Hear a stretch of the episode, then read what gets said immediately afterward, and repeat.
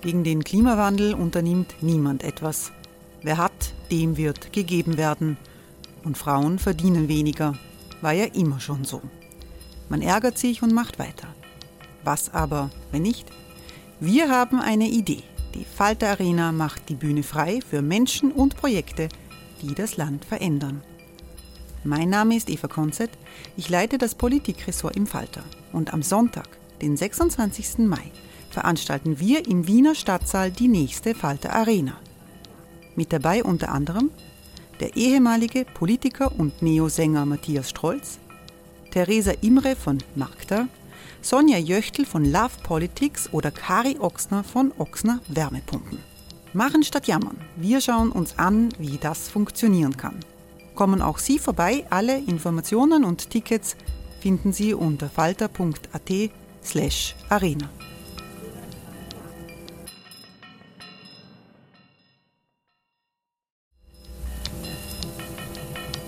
slash arena. Falter-Podcasts werden durch Werbung unterstützt.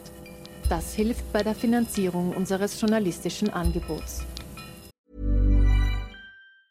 Quality sleep is essential. That's why the Sleep Number Smart Bed is designed for your ever-evolving sleep needs. Need a bed that's firmer or softer on either side? Helps you sleep at a comfortable temperature? Sleep Number Smart Beds let you individualize your comfort so you sleep better together. JD Power ranks Sleep Number number 1 in customer satisfaction with mattresses purchased in-store. And now, save 50% on the Sleep Number limited edition Smart Bed for a limited time. For JD Power 2023 award information, visit jdpower.com/awards. Only at a Sleep Number store or sleepnumber.com.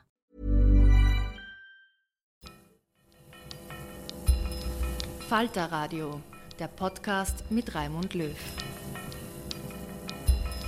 Sehr herzlich willkommen, meine Damen und Herren, im Falterradio. Die Freiheitlichen sind seit Monaten in den Umfragen ganz vorne, laut Profil aktuell bei 32 Prozent der Stimmen. Österreichs Demokraten müssen sich langsam darauf einstellen, dass sich bis zum Wahltag, spätestens im Herbst 24 nicht mehr wahnsinnig viel ändern wird. Wir sprechen heute mit Barbara Todt darüber, wie Herbert Kickl als Volkskanzler, wie er das nennt, agieren könnte. Barbara Todt gibt kenntnisreiche Antworten im aktuellen Falter und sie ist hier bei mir im Podcaststudio. Hallo Barbara. Hallo Raimund. Und wir stellen Ihnen den Natur Newsletter des Falter vor. Wir sind als Redaktionskollegen alle per Du und halten das auch in diesem Podcast so. Barbara, was meint der Herbert Kickl eigentlich, wenn er sagt, er wird ein Volkskanzler sein? Ist das mehr als ein PR-Gag der Freiheitlichen?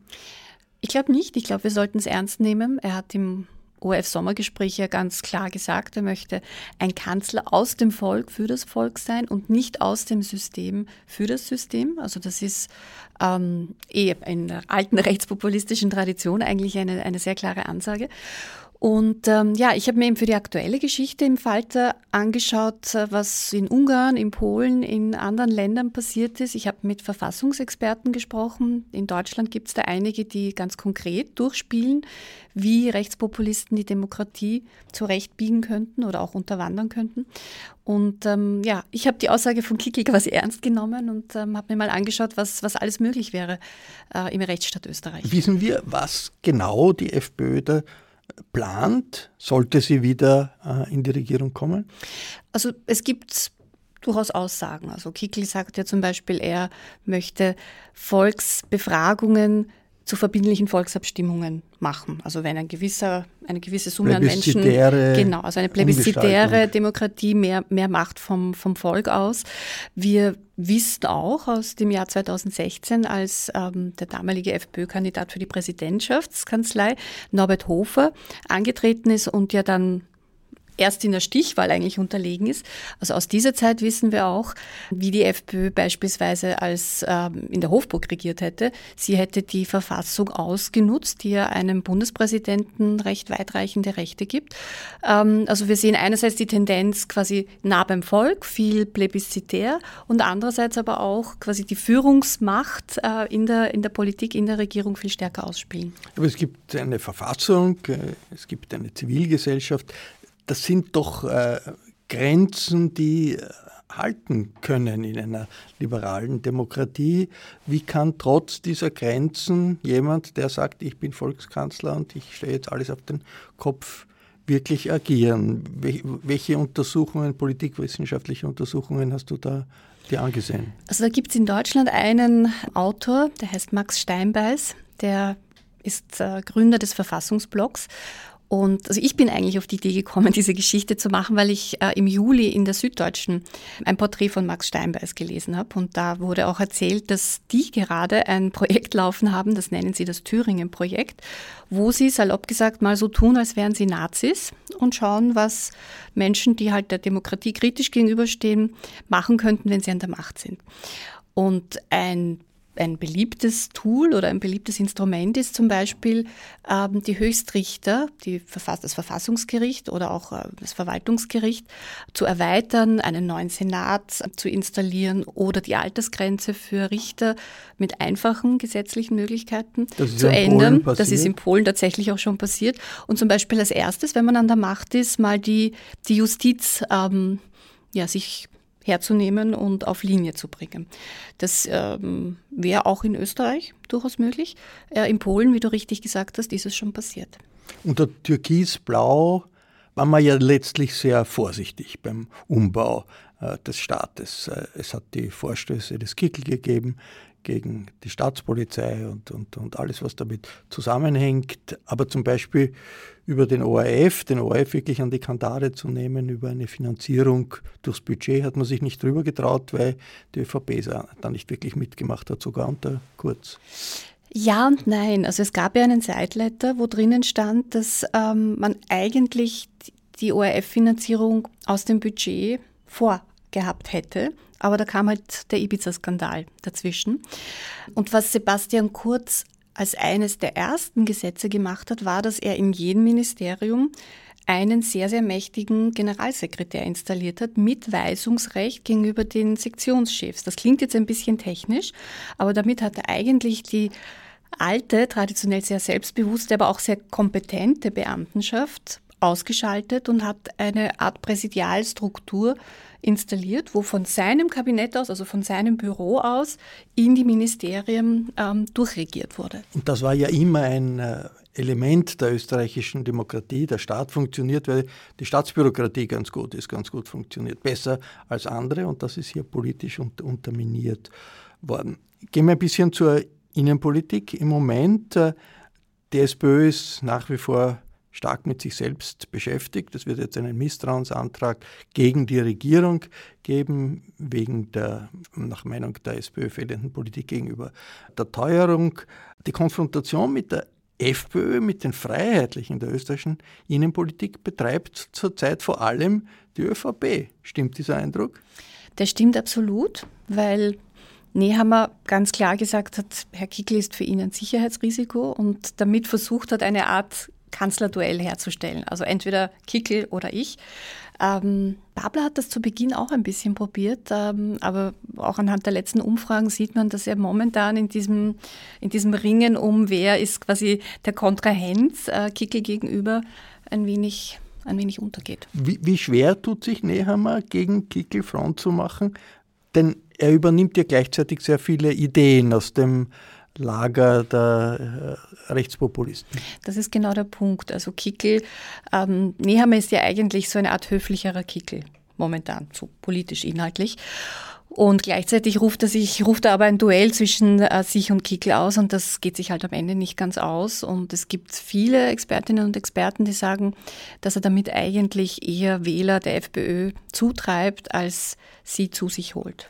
Es vermuten ja viele, wenn einmal die Wahlen vorbei sind und die ÖVP sieht, um an der Macht zu bleiben, braucht sie die Freiheitlichen wieder, dann wird das alles vergessen sein. Das klingt zynisch, aber es gibt in der Politik viel Zynismus. Wird das wirklich so leicht sein für die ÖVP-Führung in einer solchen Situation angesichts der jetzigen harten Kante gegen Kickel? Here's a cool fact a crocodile can't stick out its tongue. Another cool fact you can get short term health insurance for a month or just under a year in some states. United Healthcare short term insurance plans are designed for people who are between jobs, coming off their parents' plan, or turning a side hustle into a full time gig. Underwritten by Golden Rule Insurance Company, they offer flexible, budget friendly coverage with access to a nationwide network of doctors and hospitals. Get more cool facts about United Healthcare short term plans at uh1.com. Die Frage ist, ob es nicht vielleicht sogar im Interesse von Kickl ist, nicht in eine nächste Koalition mit der ÖVP zu gehen. Also er als Person, als äh, Vizekanzler oder möglicherweise Kanzler oder als Minister. Das ist übrigens ein Aspekt, der auch in meiner Geschichte vorkommt. Oliver Radkolb, der Historiker, hat das eingebracht, weil er gesagt hat, wenn er Kickel wäre, würde er ja versuchen, bei den nächsten Bundespräsidentenwahlen anzutreten. Die sind 2028 und jetzt, äh, 2024 bei den Nationalratswahlen, wird halt dann eine Marlene Swatzek oder eine Susanne Fürst, ähm, im Idealfall eine Frau, äh, als äh, Kanzlerin oder Vizekanzlerin, mal sehen, wie es ausgehen wird, ähm, in die Regierung geschickt. Das ist aus Sicht der FPÖ, wenn man quasi wirklich sehr, sehr viel Macht in Österreich perspektivisch haben möchte, der viel klügere Weg. Die österreichische Innenpolitik bleibt turbulent in einem nach wie vor turbulenten Environment in Europa, in Mitteleuropa, demnächst Wahlen in der Slowakei, wo Fico, der frühere Sozialdemokrat, jetzt pro-russische Populist in den Meinungsumfragen äh, ziemlich vorne liegt und Chancen hat, unser Nachbarland zu übernehmen. Danke, Barbara. Wir sprechen gleich noch über den Natur-Newsletter des Falter, was da drinnen steht und was der Redakteur, der Verantwortliche für diesen Natur-Newsletter plant. Der Falter ist bekanntlich eine Wochenzeitung aus Wien, aber eben nicht nur. Es gibt rundherum alle möglichen Falterprodukte vom Falter Radio, das Sie gerade jetzt hören, bis zum Falter Morgen, den Sie jeden Tag in der Früh als E-Mail erhalten, wenn Sie abonniert sind. Und zu den Newslettern gehört Falter Natur, geschrieben und gestaltet vom Naturressortchef im Falter, Benedikt Narodoslawski, der jetzt hier ist. Hallo Benedikt. Hallo, danke für die Einladung. Was ist die Idee hinter einem Newsletter Falter Natur? Da liest man dann das Wachsen der Blumen oder das äh, Blühen der Bäume. Was liest man darüber? Ja, wir haben uns damals überlegt, dass wir eben dieses äh, Ressort Falter Natur machen und ich habe damals ein großes Konzept geschrieben und um den Chefs das schmackhaft zu machen, habe ich noch äh, reingeschrieben, dass es auch einen Newsletter geben könnte. Da war immer der Plan, dass wir den auf zwei Säulen aufbauen, nämlich die zwei großen ökologischen Krisen zu betrachten. Das ist einerseits die Klimakrise und andererseits die Biodiversitätskrise, also das große Artensterben. Das war so die Gründungsidee, das laufend zu machen und eine laufende Berichterstattung darüber eben zu, zu generieren. Und im jetzigen äh, Falter Natur Newsletter, was steht da zum Beispiel diese Woche? Ja, wir haben das ja ein bisschen verbreitert. Es ist, es ist nicht mehr nur das, sondern wir haben auch die Gartenfreunde gewonnen, wie den Florian Klenk zum Beispiel. Und die Gerlinde Bölsler schreibt fleißig, die schreibt zum Beispiel sehr stark über Landwirtschaft und Tierwohl. Die Katharina Kropshofer ist auch in dem Natur-Newsletter-Rat drinnen. Die hat einen starken Klimafokus und ich schreibe dann so, was mir gerade unter den Nägeln brennt. Es lohnt sich jedenfalls jedes Mal reinzuschauen. Gibt es einmal in der Woche, richtig? Genau, jeden Freitag kann man sich leicht merken, weil ja am Freitag auch immer die Klimaproteste waren und wir schicken die Leute dann sozusagen mit dem allem, was sie zur Natur wissen wollen, weil es gibt ja nicht nur den Haupttext, sondern unten gibt es auch die Nockerl, wie wir sie nennen. Und da sollten die äh, Leserinnen und Leser erfahren, was in der Umweltpolitik gerade stattfindet, welche Events. Äh, Nockerl äh, sind was? Was ist das? Nockerl äh, sind ganz kleine Texte, äh, mit einer knackigen Überschrift und äh, die Kurztexte darunter, die nennen wir die Nockerln. Jetzt, äh, ich habe mir die Newsletter der letzten Wochen angesehen. Ein bisschen gibt es auf der einen Seite, hat man den Eindruck, Gartennostalgie, Auf der anderen Seite Empörung über alles, was zerstört wird, Mikroplastik in den Seen. Wie findet man da eine Balance? Ja, das äh, glaube ich gehört auch zusammen, weil wir wollen einerseits ja eine Faszination für die Natur schaffen und andererseits über die äh, großen Krisen auch aufklären. Und ich glaube, man erreicht die Leute nur, wenn man sie für die Natur begeistert. Es gibt ja den berühmten Satz, man schützt nur das, was man kennt. Und wenn man den ähm, Fadenwurm äh, sehr uninteressant findet, dann versuchen wir äh, den, der Leserschaft den Fadenwurm irgendwie begeisternd beizubringen. Vielleicht ist Fadenwurm nur das beste Beispiel. Nehmen wir die Eidechse. Im Newsletter gibt es äh, immer wieder Beiträge zum Thema gebietsfremde Arten, die nach Europa gebracht werden oder aus Europa nach Amerika gebracht werden. Der Signalkrebs ist ein typisches Beispiel aus Nordamerika, der verdrängt offenbar die heimischen Krebse. 60 Prozent der Pflanzen und Tiere, lese ich bei euch, die aussterben, werden nicht vom Menschen zum Aussterben gebracht, sondern von gebietsfremden Arten verdrängt. Sind das nicht einfach normale Prozesse der Evolution, die es immer gegeben hat und die es immer geben wird, die zur Evolution dazugehören und nicht die Folge von Versiegelung oder sonstigen bösen Aktivitäten sind? Mm, die invasiven Arten hängen ganz stark mit dem Menschen zusammen, äh, weil erst durch die Mobilität des Menschen diese invasiven Arten diese riesigen Distanzen überwinden. Früher war das sicher kleinräumig so, da hast du völlig recht, dass, dass Evolution gibt es natürlich und äh, die Stärkere fressen dann den, den Schwächeren. Was jetzt aber passiert, ist zum Beispiel, dass ganz fremde Arten, zum Beispiel auch mit den Entdeckungsfahrten, hat man dann Ratten, die auf den Schiffen waren, sind dann runtergekommen und haben die Inseln bevölkert und haben alle Vögel, die es dort gegeben hat und Bodenbrüter waren, totgefressen. Das ist so ein klassischer Fall von invasiven Arten. Und tatsächlich sagt der Weltbiodiversitätsrat, dass die invasiven Arten zu den fünf großen äh, apokalyptischen Reitern zählen, die Menschen verursacht sind. Also da gibt es ganz viele Beispiele. Man hat dann auch äh, nicht nur auf den Schiffen, sondern man hat da den Maiswurzelbohrer damals im Bosnienkrieg von den USA nach Europa gebracht, damals äh, mit irgendwelchen Hilfslieferungen im, im Bosnienkrieg eben. Und so hat sich der dann verbreitet. Also es gibt ganz unterschiedliche Wege, wie Tiere oder Pflanzen zu uns kommen, aber immer gesteuert durch den Menschen. Der Mensch ist natürlich Teil der Natur, aber ein besonderer Teil der genau. Natur. Äh, Benedikt, wie abonniert man den Newsletter des äh, Natur des Falter? Mm, Falter www.ft.at slash Natur und da muss man mit der linken Maustaste auf Abonnieren klicken und dann hat man ihn schon. Einfach die E-Mail-Adresse eingeben und das war's. Es kostet nichts und äh, es soll zum Nachdenken anregen und viel Freude bringen und wenn nicht, dann kann man auch wieder abbestellen. Das ist das Gute. Es ist keine äh, Lebensgemeinschaft, die man eingeht, sondern es ist eine Chance. Danke, Benedikt. Der Falter Natur Newsletter ist, wie gesagt, gratis. Der Falter selbst nicht. Daher ein Hinweis, alle Informationen über Abonnements, auch über gratis Probeabos, die gibt es immerhin, gibt es im Internet unter der Adresse abo.falter.at. Ursula Winterauer hat die Signation gestaltet, Miriam Hübel betreut die Audiotechnik für diese Sendung. Ich verabschiede mich bis zur nächsten Folge.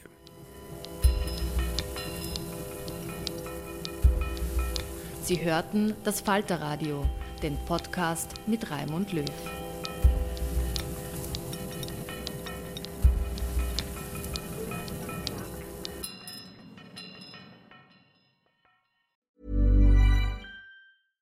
Even when we're on a budget, we still deserve nice things.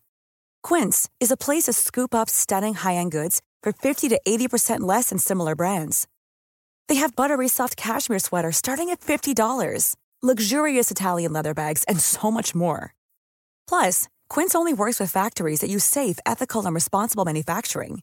Get the high-end goods you'll love without the high price tag with Quince. Go to quince.com/style for free shipping and 365-day returns. This message comes from BOF sponsor eBay. You'll know real when you get it. It'll say eBay Authenticity Guarantee. And you'll feel it. Maybe it's a head turning handbag, a watch that says it all, jewelry that makes you look like the gem, or sneakers and streetwear so fresh every step feels fly. eBay gets it.